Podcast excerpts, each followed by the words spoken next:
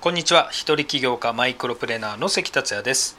ゼロから億を稼いだ関達也がマイクロプレーナーで億を稼ぐ思考をテーマに3分で学ぶ音声を本日もお届けします。本日のテーマは稼ぎたければ3を意識しましょうです。3という数字というのは結構パワーがある数字なんですね。3という字を使ったことわざとか言葉って結構あるんですよね。例えば三種の神器御三家。早起きは三問の徳。三日坊主。石の上にも三年。三度目の正直。三人よれば文殊の知恵。などですね。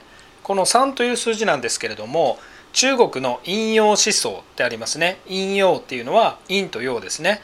奇数というのは陽の数字なんですね。そして3というのは区切りの意味もあったり縁起が良いという意味もあります。中国の思想を受けている日本ではこの3を使ったことわざとか言葉が多いんだと思います。そしてちゃんと理にかなってるからこうして長く使われている言葉になってるんだと思います。この中でも三日坊主とか石の上にも3年ってあるようにこの3日とか3年これって結構大事だと思いませんか？つまり今日は何が言いたいかというとこの3という数字を意識するというのは稼ぎたいと思ったらまずは3日間続けてみてください。これがもし1日とか2日しか続かなかったらもうそこで諦めた方がいいです。その程度の熱意だったりそこまで好きじゃない得意じゃないからなんですよね。3日をクリアしたら次は3週間頑張ってみてください。そうするとそこでかなり習慣づくんですね。3週間というのは21日ですよね。21日で習慣化できるという説もあります。そして次は30日です例えばブログを毎日1記事ずつ書けば30日で30記事もなります。これはかなりの量ですよね。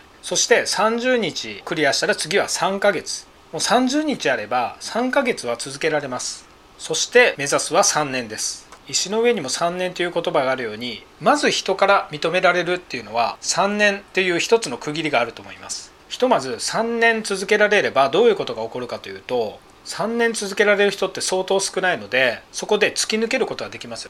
そしてあなたがもし3年続けた後に他の人があなたを見てよし私もやってみようと思った時にはもうすでに3年の差をつけてるわけなんですよ。ですから誰も追いついてこなくなるという大きなメリットがあります。やはり突き抜けてオンリーワンの存在になるにはこのように継続することが大事です。僕は2019年に入って新たに YouTube チャンネルを作って動画をアップしたりこうして毎日音声を発信してます。動画については編集時間がかなり取られますのでなかなか毎日アップとはいかないんですけれどもそれでも最初の方に連続で3日以上毎日編集してアップしてるうちにもうそれが何ともなくなったんですよね。結構な頻度で動画をアップすることができるようになりました。そして僕は2005年からブログとメルマガを続けてるんですけれどもそれも継続を意識してやっていきました。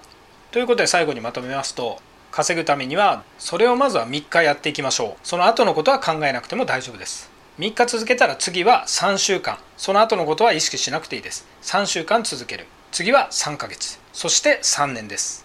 最後に大事な注意点が1つあります。それは特に初めのうちは完璧を求めすぎないことです。少々荒くても雑でも全然構いません。とにかくスタートして続ける。そこが大事です。最初は量と時間です。質は続けられるようになって後から高めていけば大丈夫です。是非3という数字を意識して稼げるようになっていきましょう。それでは今回は以上です。また明日。